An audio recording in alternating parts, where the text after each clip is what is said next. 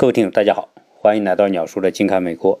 啊，现在在美国呢，当下啊最为受到关注的事情，莫过于是，在十月二号凌晨，啊，由川大爷发出那条推特，说他被感染，然后紧接着第二天就要到医院去治疗。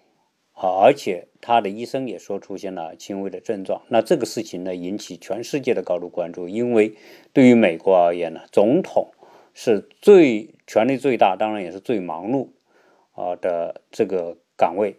那如果他一旦出现了有病的情况，那接下来啊会发生什么情况？怎么处理？对吧？就是大家最关注的事情。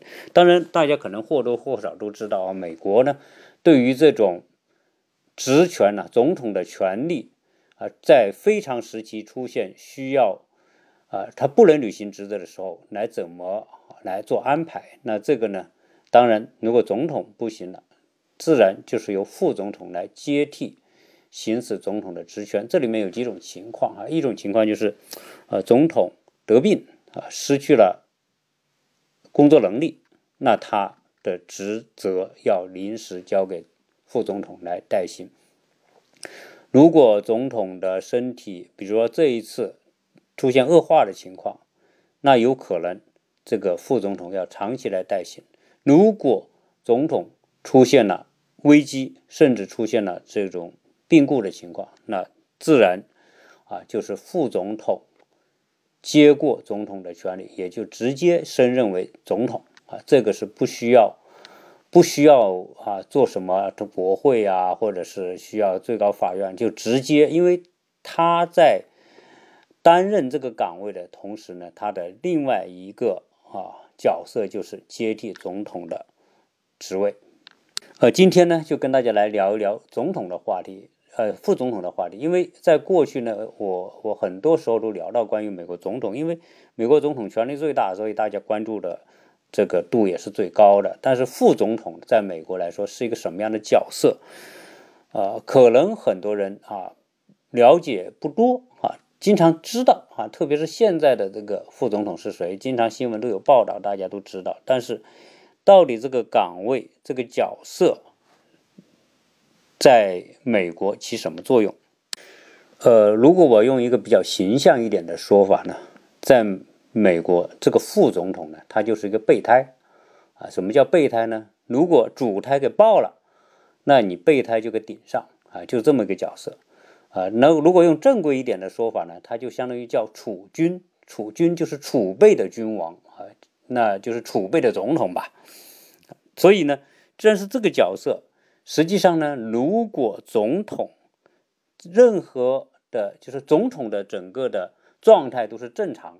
啊，比如身体也正常，其他一切都正常的情况之下，那这个副总统呢，基本上就是个摆设。呃，在当今来说，副总统啊是没有实际行政权力的啊。虽然他是在行政上来说是第二把手啊，第一把手就是总统，最高行政长官、首长啊，也是国家元首，那他就是副元首。但是这个副元首，这个副总统呢？呃，法律没有赋予他实际的行政权利。实际上呢，在按顺序排位来说，他是排在第二。如果总统挂了，那就是副总统直接就顶上。但是如果总统不挂呢，这个副总统基本上就永远处于备胎的状状态啊。基本上呢，他啊就看总统给不给他权利。如果总统给他权利，他就能负责一些事情；如果总统不给他权利，他就什么事都没有啊。名义上。他就是啊，担任参议院的议长，主持参议院的会议。那这个参议院的议长呢，还不能够参加投票，一般情况下不参加投票啊。比如说参议院要投票对某一个法案进行表决，对吧？对某个任命进进行表决，一般情况下那就是由一百位参议员来投票。我们说美国参议员是一百位嘛。每个州两位，五十个州就一百个，那一百个呢？投票啊，很难说出现说平局的情况啊，这在美国历史上都是极少极少的啊，很难。那啊，大部分情况下都会出现多和少，那最好是通过或者不通过。万一这一百位参议员结果出现五十比五十的情况，那不就相持不下嘛？这个时候，这个副总统这个摆设才能够启动投票来投出他这一票，他不变成一百零一票，那就有有可能就是啊，他支持或者反对，那就取决于他了。他支持这就通过，他反对就不通过。此外呢，副总统呢就是一些呃象征性的呃参加一些外交或者礼仪性的一些活动，比如说呃代表总统去出访到其他国家去访问一下，出席一些仪式，出席一些典礼啊，出席一些葬礼等等，对吧？别人就职去一下，死了去一下，就就就这么点事，其他时间呢就陪陪在总统的后边。啊，那实际上他也是总统的跟班之一，但是呢，他没有实际权利。真正来说，啊，总统的啊，副总统的权利啊，还不如其他一些角色，比如说国务卿，对吧？人家是管外交的老大，那是有实际权利的。国家安全顾问，那也是很有，那就负责美国总统的重大的政策的制定。国防部长。对吧？那都是有实权的，所以这些人呢，啊，权力和在这个决策当中作用都比副总统大。在一九四九年之前，这个副总统连国家安全委员会的成员都不是啊！国家安全委员会的成员就是我们刚讲的总统、国务卿、国防部长、国家安全顾问。啊，到了四九年之后，才勉强把这个副总统纳为国家安全委员会的成员来列席会议啊。但是呢，他还真不是最重要的成员。那如果是这么一个角色，那我觉得大家当这个副总统有什么意义呢？对吧？多没劲啊！啊，什么时候都啊都是都是陪着总统后边，对，基本上呃。参加一些无关紧要的一些活动，但是呢，大家知道，很多人还是愿意当这个总副总统的，还是你看他是一人之下万人之上，对吧？因为他在一人之下，那是按照美国的宪法，总统挂了，那副总统自动升格为总统，这就是他的魅力所在。在美国历史上呢，还真有很多位这样的幸运的副总统。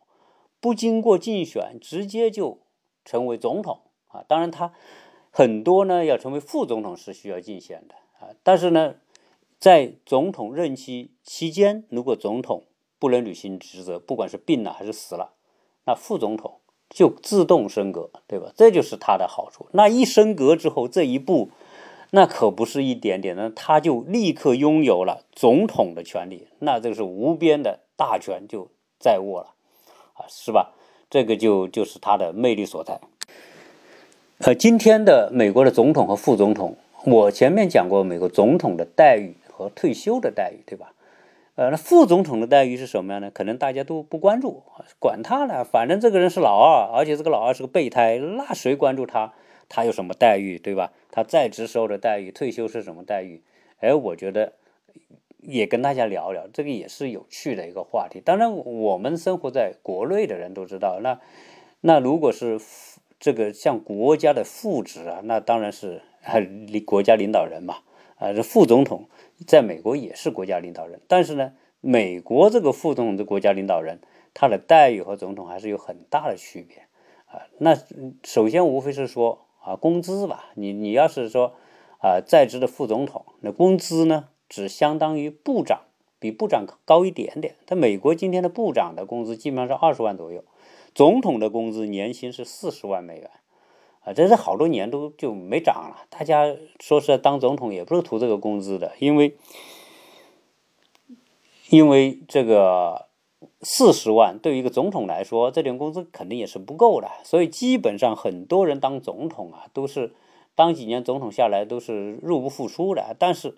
人家当了总统之后，退休之后可以赚很多钱，啊，对吧？像像奥巴马呀、克林顿呐什么的，他那经各种会议啊、演讲啊、出书啊等等，当顾问呢，那就每年都是上千万的几千万的收入，对吧？根本所以人家根本不在意这个当总统这四十万少了啊，不在意。但是副总统呢，那才二十三万美元一年啊，比部长高一点点啊，所以也是礼仪性的吧。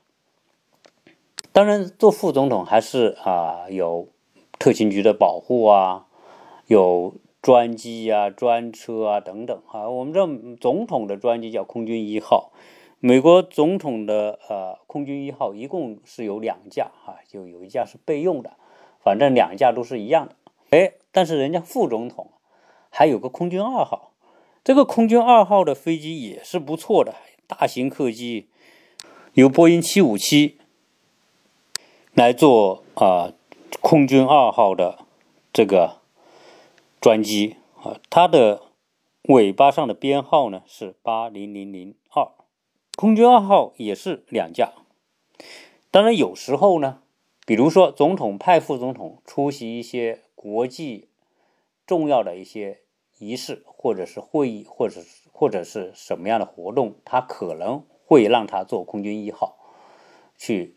出席，但是如果这架空军一号上面坐的是副总统，那这架飞机立马就改称为空军二号。二号，所以就是看这个飞机谁坐。如果总统坐，哪怕总统如果两架空军一号都不行了，都不能用，那要坐空军二号的话呢，总统一坐上去，立刻塔台呼叫，那就变成空军一号了啊。就是说看谁坐吧。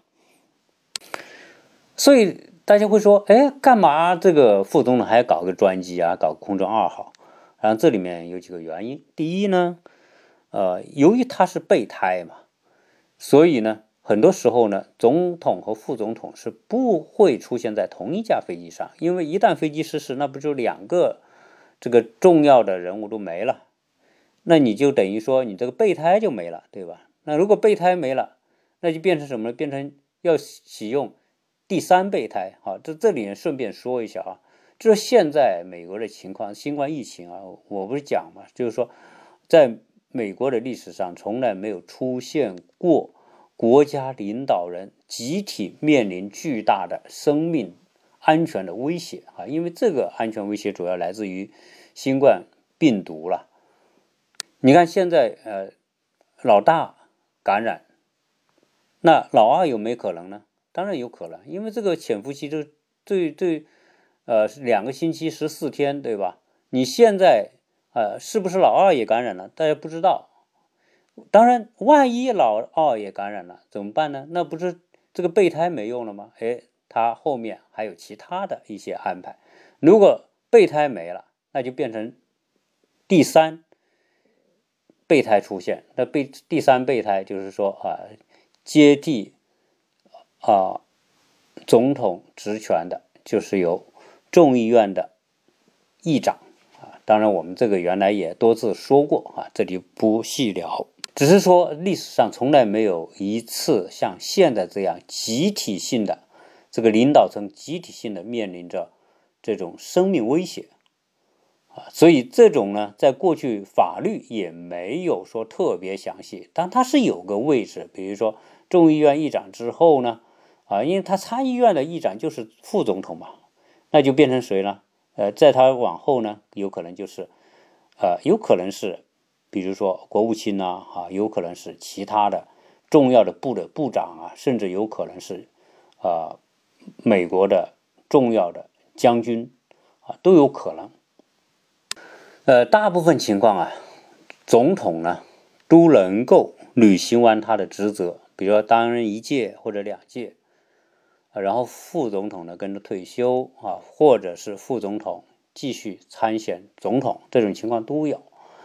呃，但一般情况下呢，这个副总统，呃，有表现优秀的，有表现不优秀的，有些呢，甚至说他就是做做样子就过去了。呃，但是有一些特别幸运，正好在总统任职期间就出现了问题，比如说被刺杀，或者是病死。或者是弹劾、呃下台或者辞职等等，那么在美国历史上，因为这些情况而在中途不能履行总统职责，而由副总统来接任的，在美国历史上啊两百多年当中，还真有这样幸运的备胎转正成为正胎。那这个呢啊，在美国历史上一共有九次。在这里呢，我可以跟大家简单的聊一聊这些幸运的这个备胎如何啊转正的。第一位历史上幸运的副总统叫约翰泰勒，在一八四零年的时候，当时的这个总统叫亨利哈里森，他是当时第九任的总统。这哥们儿呢啊特别坚强。为什么呢？因为总统就职演说啊，一般都是在一月份。一月份呢，甚至最冷的时候。人家在华盛顿呢，一月份还是很冷。那在就就职演说上，这哥们就在寒风当中发表就职演说，一个多小时。但是呢，由于身体不行，一下就感冒着凉了。着凉之后呢，就转化为肺炎。肺炎之后不断恶化，结果呢，就职之后第三十一天就直接给挂了。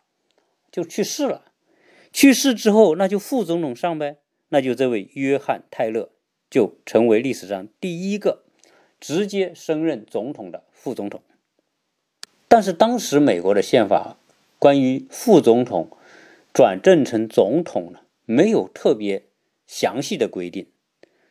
结果呢，他接任之后呢，在称呼，在整个的这个权力运行上呢。当时都没有详细的规定，这哥们就有点，很多人当时还是叫他副总统，或者叫他临时总统，或者叫他代总统。这哥们不干，那我干嘛就是临时的？现在我就是总统，逼着当时的政府的内阁，内阁承认他就是总统，对吧？但是内阁没办法，对吧？你你现在总统也没了，那就那就认了你呗。但是呢，呃，很多人不服，说你这是乱来。要履行程序，后来就，呃，告到国会，后来国会就支持他，就就就让他转正成为总统，所以他是第一个，啊，直接承认成为总统的这个副总统。第二位呢叫菲尔莫尔，这个人在一八四八年接替刚刚担任两年总统去世的扎卡里泰勒。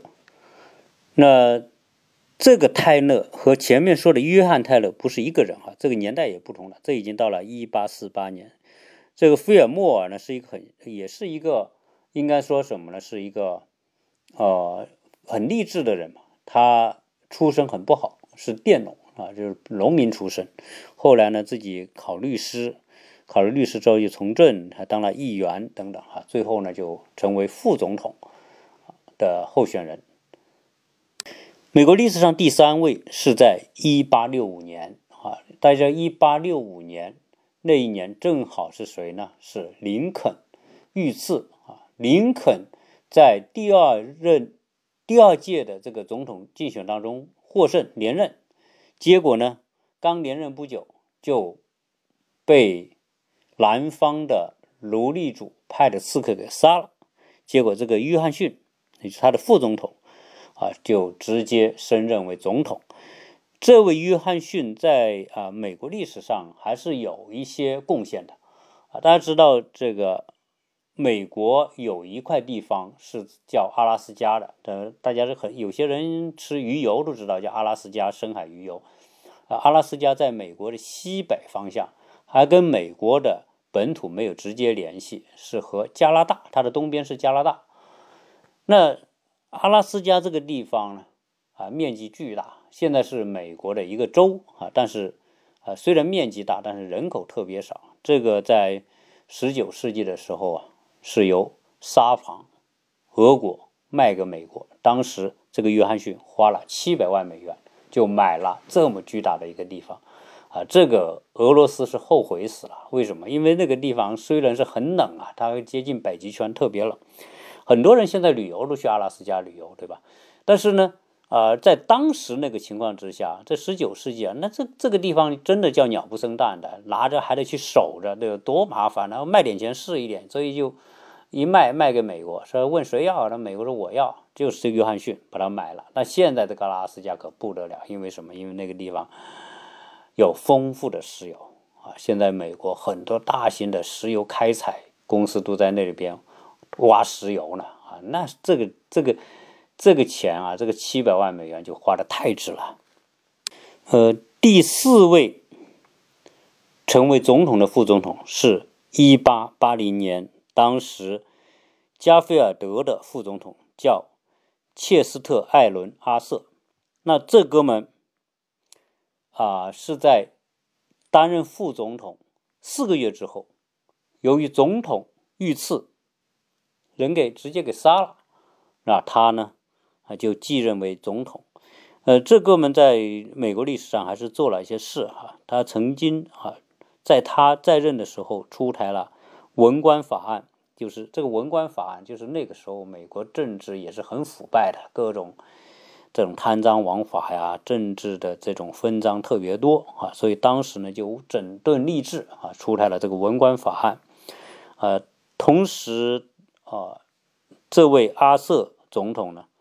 对当时的这种海洋海军的发展还是做出了贡献，因为那个时候美国正是工业革命蓬勃向上的时候，国力越来越强盛，也大建大造军舰，啊，为美国的这种啊开拓海洋权益啊起了很重要的推动作用。美国第五位幸运的副总统是一九零零年的。这个西奥多·罗斯福啊，罗斯美国历史上有两个罗斯福啊，这个罗斯福我们统称为叫老罗斯福，还有一位呢是在一九三二年叫小罗斯福，也叫富兰克林·罗斯福。那这个西奥多·罗斯福和富兰克林·罗斯福实际上呢是一个家族的啊，你听这个罗斯福呢是他们的姓，他这个家族的姓。呃，西奥多·罗斯福是应该说是富兰克林·罗斯福的叔叔这一辈的。呃，一九零零年麦金莱总统啊，就是当时呢，富兰克呃西奥多·罗斯福呢是任副总统，啊，麦金莱是总统，但是这位总统也被刺身亡。结果呢，这个幸运的西奥多就成为总统。他当时成为总统的时候是。只有四十二岁，所以他是美国历史上最年轻的这个总统。那大家知道，在美国啊，当代呢有几位很年轻的总统。我们的克林顿四十多岁就任总统，奥巴马也是四十多岁任总统，啊，他们都是四十多岁。但是这个西奥多·罗斯福是最年轻的。就这样一位最年轻的总统，他在任的时候干了很多大事，呃。九零零年正是这个美国向外扩张的时候，他当时啊发动了美西战争，就是跟西班牙的战争，抢了中美洲的一些地方啊，同时也抢了菲律宾啊，所以以前菲律宾是西班牙的殖民地，在一九零零年啊被美国抢了，就成了这个美国的殖民地。所以为什么现在菲律宾很多人说英语，就是因为那个时候啊。啊，一九零零年被美国殖民了，所以上层社会、教育、学校都用英语，所以很多人呢都能说英语。因此，这个西奥多·罗斯福也被称为这个战争英雄啊，美西战争的英雄。呃，此外，呃，他还对美国现代经济的发展起了巨大的作用。这个巨大作用主要是因为他在任的时候通过了反垄断法。啊，反垄断法实际上，美国在工业革命之后呢，就出现了很多的这个呃巨型公司，我们叫托拉斯啊，这些垄断型的企业，包括石油、钢铁等等，这些垄断企业出现之后呢，实际上呢，对市场是有扼杀作用的，那市场就没活力了，对吧？你一家独大垄断了之后，那就没有竞争了。所以当时这个反垄断法的通过之后呢，就令到很多这些大型企业不能够垄断市场，包括拆分呐，包括这个法院很多裁决啊，把这些大企业都给拆分了。特别是在石油那些托拉斯啊，很多哈，我们说这个美孚石油啊，啊，标准石油啊等等啊，美国当时的很多像洛克菲勒家族啊，他们所持有的这些大型的石油公司，后来都给拆分拆分，后来就出现了很多家不同的石油公司。不同的石油公司出现之后呢，他们也出现了竞争啊。这个竞争对于市场来说，对服务来说，对价格来说啊，都是对产品质量来说都是有帮助的。所以，西奥多在罗斯福在美国历史上有重要的地位。大家知道，在美国的南。达科他州有一座山叫阿什莫尔山，那个山也叫总统山，原因是在那个花岗岩的这种山体上呢，啊，雕刻了四位美国历史上著名的总统，呃，其中一位就是西奥多·罗斯福啊，另其他三位分别是华盛顿、杰弗逊、林肯。呃，很多去过那个地方旅游的人，可能都会去那个地方看一看。那是美国历史上著名的呃文化呀旅游景区吧。第六位幸运的副总统是杜鲁门。呃，说到杜鲁门，大家都知道，因为啊，杜鲁门是一位很幸运的总统。为什么呢？因为他是富兰克林·罗斯福的备胎。罗斯福啊，当然是美国历史上哈，应该说在现代史上最伟大的总统了，因为他领导美国两件事情：第一是克服一九二九年以后的这个大萧条经济危机，和美国历史上第一次最大规模、影响巨大的这种经济危机。一九二九年，他在一九三二年就任美国总统之后呢？不仅他有效的缓解了这种危机，然后把美国慢慢的带出萧条，同时呢，啊，他又领导美国参加了第二次世界大战。整个罗斯福他担任总统的时间大概是十三年，十多年吧，十三年左右的时间。那为什么他可以担任这么久的美国总统呢？那这个和美国的法律有关，大家知道的，我们我们说美国总统呢，一般来说只能连任两届，啊，这是惯例吧，连任两届，源于当时第一任总统华盛顿，他在两届之后，就是八年之后呢，决定卸甲归田，也不就是就是就是不再担任总统职务了，退休了，所以后来。其他的这个总统那都仿效他，为什么？因为你你再牛逼，你不能比华盛顿牛啊，是吧？华盛顿是美国国父，他所身体力行所立下的规矩，大家都遵守，所以大家一直就两届两届两届这么做。哎，到了富兰克林罗斯福的时候，正好第二次世界大战开打，对吧？开打之后，这个一一九四零年吧。开打之后呢，这个时候就是美国进入战争状态的时候，需要强有力的领导人。而罗斯福在过去两届总统当中表现的极受欢迎啊，也表现他的领导能力、他的这种智慧、他的才能，都得到美国人的信任。所以后来两届之后，那他也觉得应该遵守美国的历史规矩啊。但是当时那种非常期时期，全美国人都说他必须继续领导美国，所以他又后来继续来参选，所以所以他这四届都是参选的，不是说啊没有竞选的，就是在非常时期，在战争时期，他的这个连任也是通过竞选来的。如果呃对第二次世界大战的历史感兴趣的，多半都会知道啊，这个罗斯福，富兰克林罗斯福。啊，应该说是挽救了欧洲，也挽救了美国，啊，因为当时我们知道，这个希特勒德国在一九三九年发动二战之后，几乎把整个欧洲都占领了。然后西欧，德国西部，因为德国在欧洲的中部中间的位置啊，他的他就先把西欧给占领，连法国、比利时，如呃。比利时，然后荷兰，对吧？这些国家都给占领了啊。然后什么西班牙啊，这些也也都成了他的这个一条战线的啊，那英国呢，成为最后一个孤岛，在那里苦苦支撑。北欧也被德国占领了。那后来呢，啊，又进攻苏联，对吧？所以这个在这种情况之下呢，英国就特别苦啊，特别苦，就求美国啊。那这美国和英国在历史上它是有很很近的血缘关系的，因为昂格昂格鲁萨克逊人哈。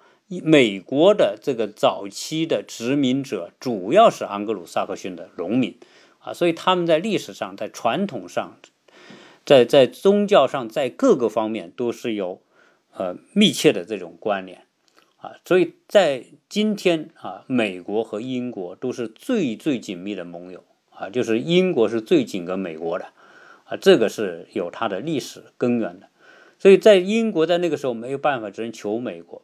当时美国是反对，美国国内的民众是特别反对，啊，卷入第二次世界大战啊，因为美国一一直奉行孤立主义，就说美国只管美洲的事情，就是美洲整个美洲是我美国的后院，你们欧洲不要来，但是我们美国也不管你欧洲的事情，这是过往这个一直都是这样一种外交政策，所以。当时英国来求美国，美国帮不帮他，对吧？就是一个很很棘手的问题。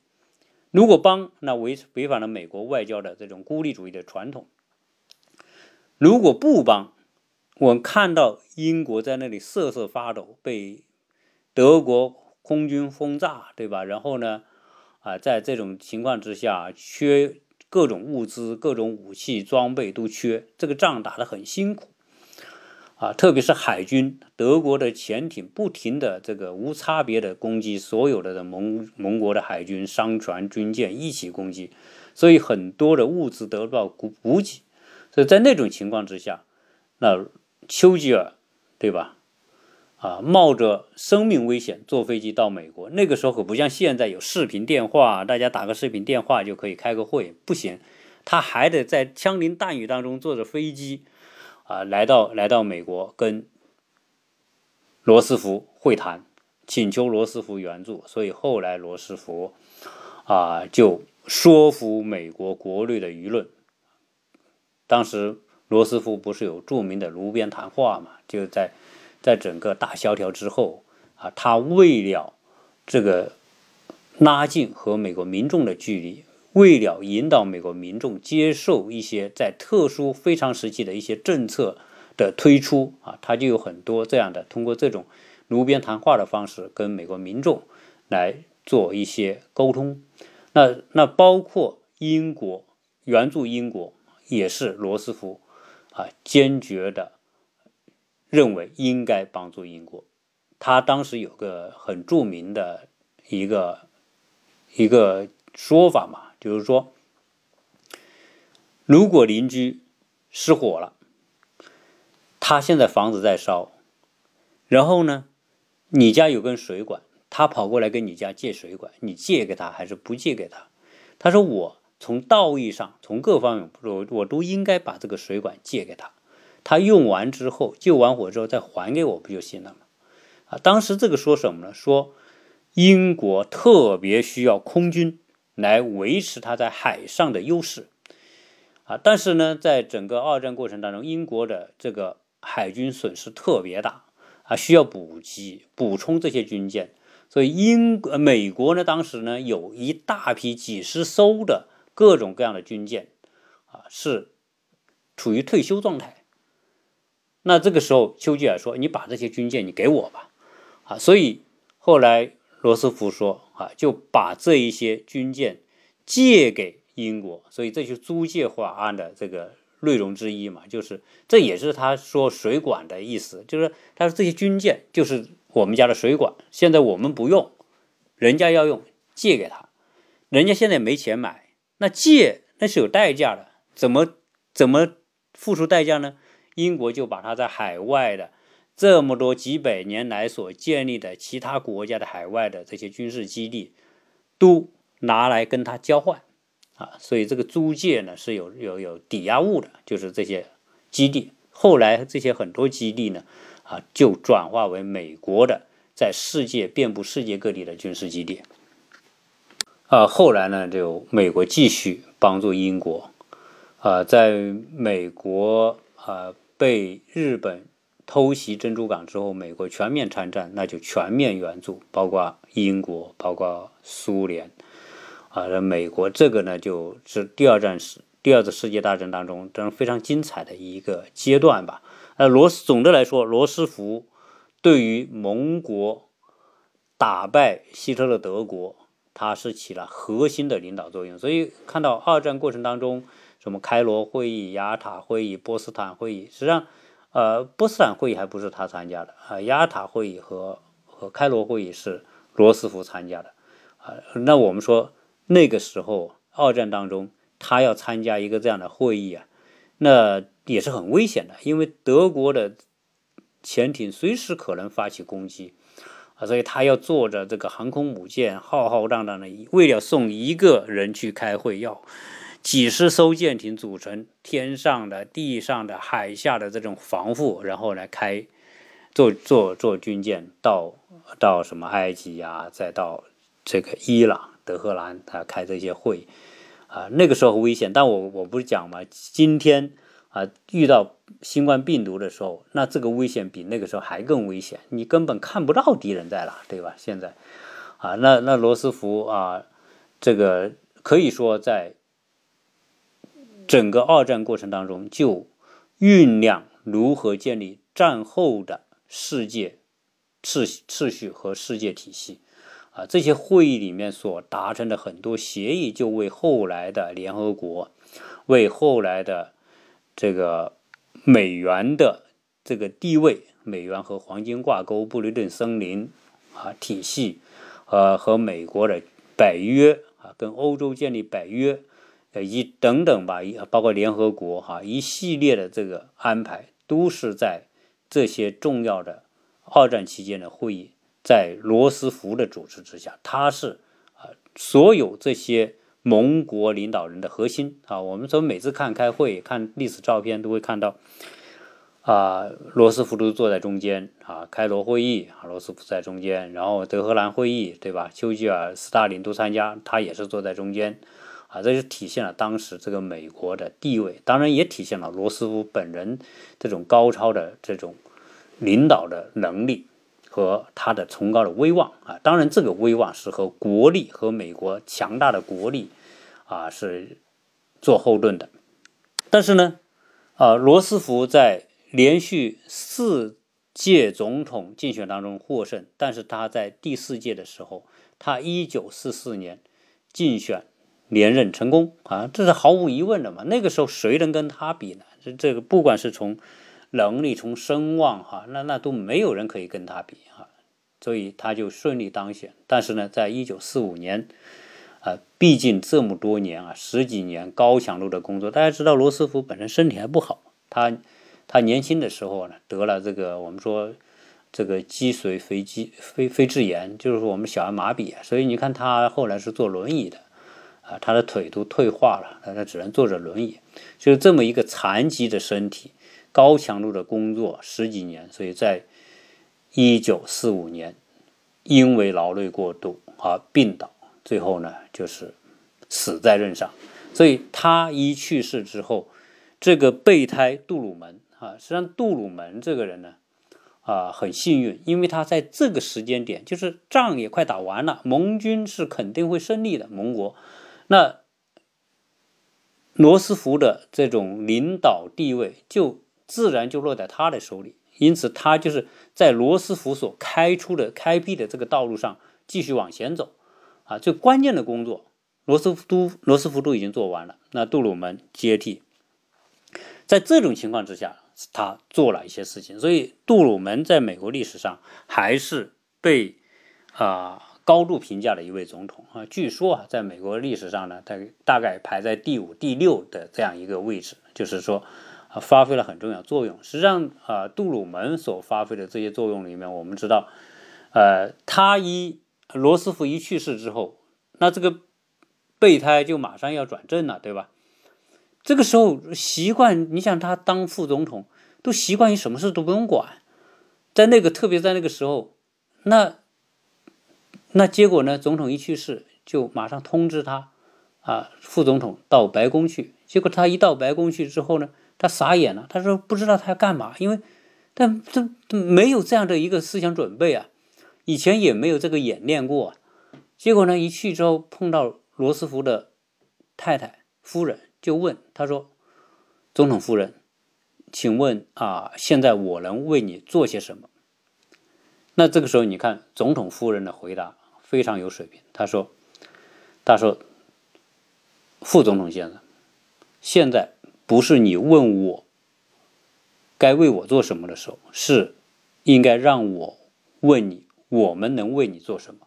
啊，因为什么？因为你现在就是美国总统了，啊，所以杜鲁门在这种非常时期就宣誓就职美国总统。就职之后。”那就是正好二战的结尾，啊，就是他来做的。在二战结尾里面，其中一个日本没有投降，那杜鲁门当时都不知道有原子弹，知道吧？我们讲了一九四九年之后，副总统才成为国家安全委员会的成员。在四九年之前，那不是二战时候，不是四九年之前，副总统都没不参加国家安全会议的。罗斯福。搞了四五年的原子弹的研究，杜鲁门根本都不知道。之后来，那他成了总统之后，他下面的那些国家安全顾问啊、国防部长啊等等，才告诉他，我们研究了一个很厉害的武器啊，那个武器比普通的这些炸弹怎么样，威力大得多得多啊，那个叫原子弹啊。现在日本呢负隅顽抗啊，还在亚洲战场呢，还在那里打跟我们打，那我们要不要动用这个啊？所以当时呢，就他下面的人建议用原子弹来轰炸日本啊，所以杜鲁门就授权来使用原子弹，啊，两颗原子弹就搞定日本，对吧？当然，呃，日本投降之后，二战就打完了，打完之后就是属于欧洲重建、亚洲重建。那这个时候，杜鲁门啊，这个时候就收果子的时候，包括欧洲援助计划叫马歇尔计划，对吧？这就是如何啊援助欧洲。呃，当然说回来哈，这里面啊，呃，实际上幕后总导演还不是杜鲁门。杜鲁门应该说从政治层面来说，他还是另外一个人的学生啊，就是英国首首相丘吉尔。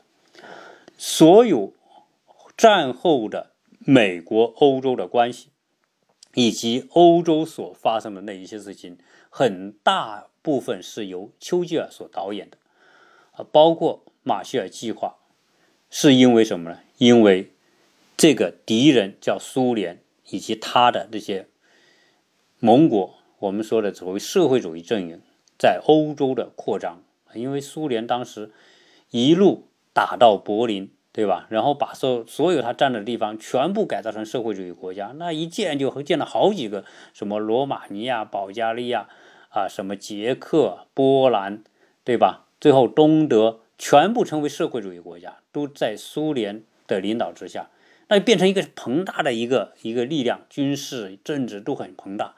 这个丘吉尔一看，那还得了？不行啊！那我们这个自由世界和这个苏联领导的这个国家阵营，那那一定是势不两立的。所以呢，他就发表铁幕演说，啊，实际上丘吉尔当时在开辟第二战场的时候，极力的主张在意大利开辟第二战场，啊，从西西里登陆，然后攻击意大利，打败意大利之后，他这个目的呢，当然啊是。罗斯福也是接受的，但是他有一个潜在的意图，就是因为那边呢，从意大利往北打，经过保罗马尼亚、保加利亚，就直接就到了苏联境内。实际上，这是为了遏制未来苏联的一个隐藏的一个一步一步战略手段。丘吉尔的铁幕演说，把这个苏联这个敌对势力夸耀的几乎。要占领全世界了，那我们自由世界岌岌可危了。这个时候必须让欧洲快速重建，只有欧洲快速重建，才能够挡住挡住苏联的进攻啊！所以这个马歇尔计划你看马歇尔计划主要是援助于德国、呃法国，包括西欧其他的小国，还有英国。那苏联被排除在外，所以后来苏联组织了所谓华沙条约国，然后美国后来呢就组织了北约。啊，北约到现在还存在，当然华沙条约已经随着苏联解体就没有了，在一九八九年就没有了。所以铁幕后面所隐藏的东西方的冷战，是当时丘吉尔的一个啊一步棋。实际上这一步棋呢，第一，他可以找到一个依靠的对象，就是美国，因为美国才有这么大的力量。第二呢，这也是为自己寻求安全的一个一个最好的办法。同时，还可以，当时这个美国二战之后的实力实在太强大了，强大到几乎占全世界 GDP 的百分之五十，全世界工业产能的百分之六十以上，全世界黄金储备的百分之五十，一半恨不得都是美国的。但美国实在太强大了，美国太强大，对敌对英国是不好的。所以呢，英国鼓动这个冷战，鼓动美国对抗苏联，实际上从某个角度也是为了削弱或者是消耗美国，啊，只是这些话他不会说出来啊。美国也认可啊，苏联当时是最主要的这个潜在敌人，啊，所以这些呢，就是什么叫老谋深算呢？像丘吉尔这样的这政客，那就是老谋深算。虽然英国已经是日薄西山了，但是呢。他还是要在下棋的时候，如何来运用这些啊，把其他国家都当棋子来用啊？当然，他也是棋子，他也把美国当棋子来用啊，就是这么一种状态。所以在这个过程当中，杜鲁门完成了战后包括欧洲的重建、马歇尔计划的执行、布雷顿森林会议、联合国、北约啊等等。包括改造日本啊，这一系列的工作都是在杜鲁鲁门的任期之内完成。杜鲁门，而且在他连任过一届啊，所以他在任的时候做了很多建立战后秩序的重大的这种工作，所以他有地位是这个原因啊。只是杜鲁门啊，在任总统之后呢，他卸任之后，他的这个处境不太好。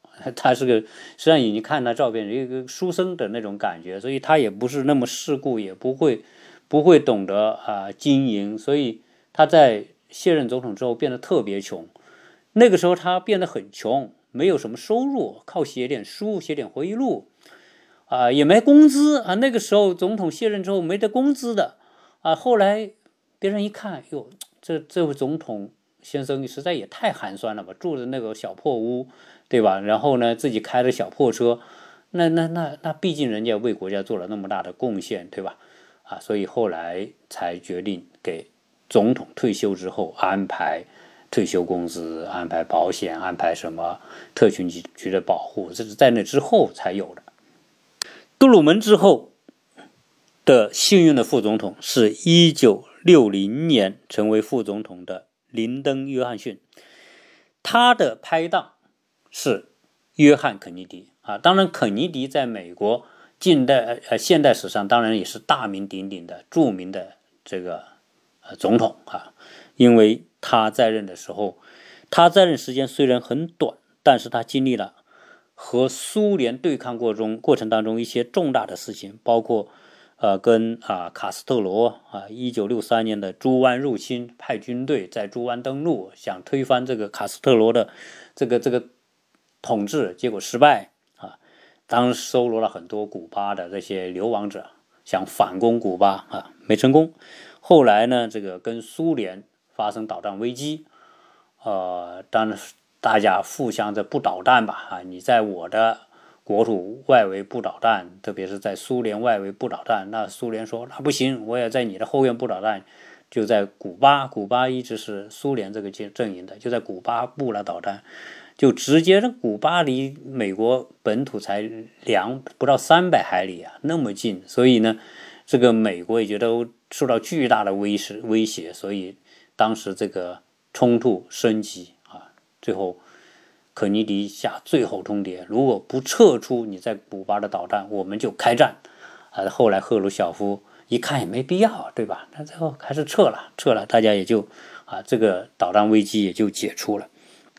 当时这个东西德的柏林墙的修建，还有啊，美苏太空竞赛啊，包括美国发射卫星，包括发射太空船啊，那美国呢就启动了登月计划啊。实际上，登月计划啊实施是在尼克松时代，但是启动是在肯尼迪时代啊。只是说不幸，这个风流倜傥的肯尼迪。啊，在五十多岁，在一九六三年，在德州的达拉斯，在做这种巡回啊访问的时候，那坐在敞篷车上被枪手一枪击中头部而去世啊。这位这样一来呢，林登·约翰逊就就任成为啊美国总统，而且他就任总统是直接在。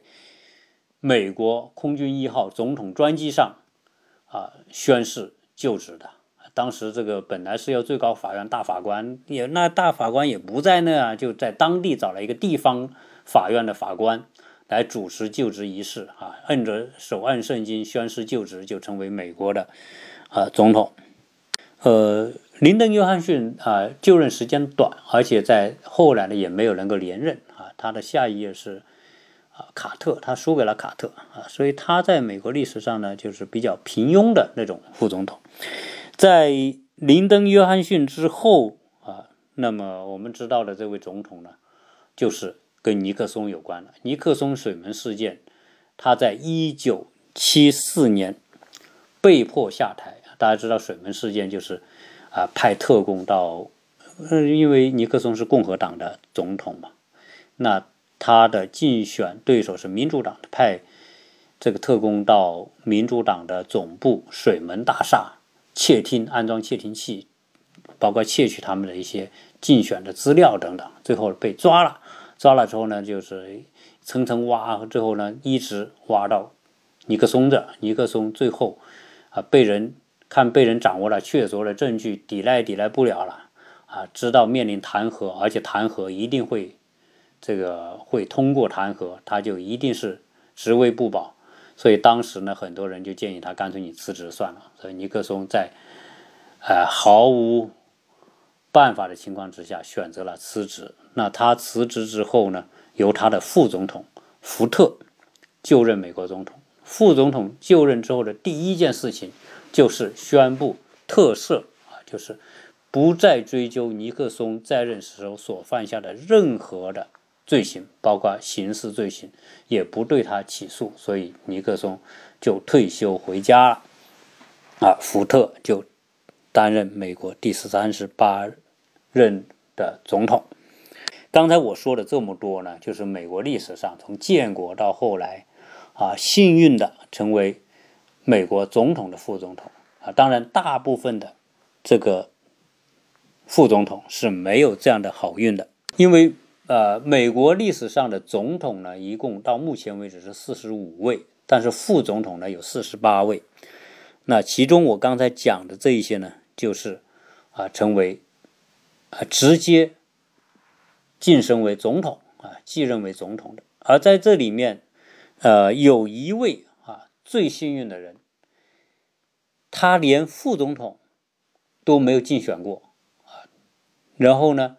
总统也没竞选过，是美国历史上唯一的一个没有经过竞选就成为美国总统的。这就是我们刚最后讲的这位福特总统，因为他呢成为副总统呢也是尼克松任命的。因为当时在他之前有一位副总统，那位副总统由于丑闻被迫辞职了。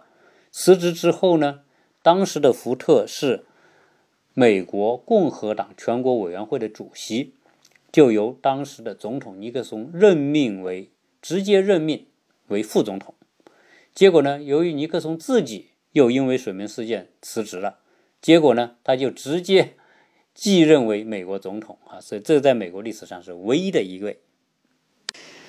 对于那些不能够有幸啊有机会成为总统的副总统，如果卸任之后呢，那他的。这个退休之后的待遇呢，就不怎么样了，和总统比那就是千差万别。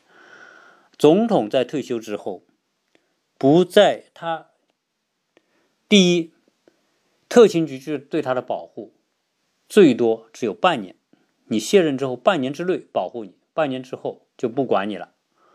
然后卸任之后呢，也没有总统的啊那一系列的，比如说啊办公费用啊、办公室啊啊，包括这个保险呐等等这一系列的东西啊都没有。呃，他只享受公务员的待遇，国家公务员的待遇，或者是国家呃联邦雇员的这种待遇。那这个待遇呢，就差很多了啊！包括他退休之后可享受的这个退休金，以联邦雇员的，或者是呃，如果是公务员的待遇，他可以拿到他退休金的百分之八十，就是拿到他在职工资的百分之八十。啊，如果是联邦雇员，那还更低。你看，所以他的这个收入是不会很高的。我们看，呃，前前几天，美国的拜大爷啊，他公布他的税收，他的收入是一年九十八万。那可见什么呢？这九十八万的收入，对于副总统来说是不高的啊。总统随随便便捞个几百万、几千万啊，因为副总统啊，没什么人找你。你比如说参主持出出席个什么会议呀，找个副总统也没什么意义，没什么变面子，所以找的人少。那你写的书啊，副总统写的书，那肯定没总统写的书那么畅销嘛。啊，你看总统写书，在退休之后写回忆录啊，写什么的，那都版权都是几百万、上千万美元。你像什么克林顿呐，那你不光是总统，总统夫人也出书，什么奥巴马的夫夫人对吧？奥巴马。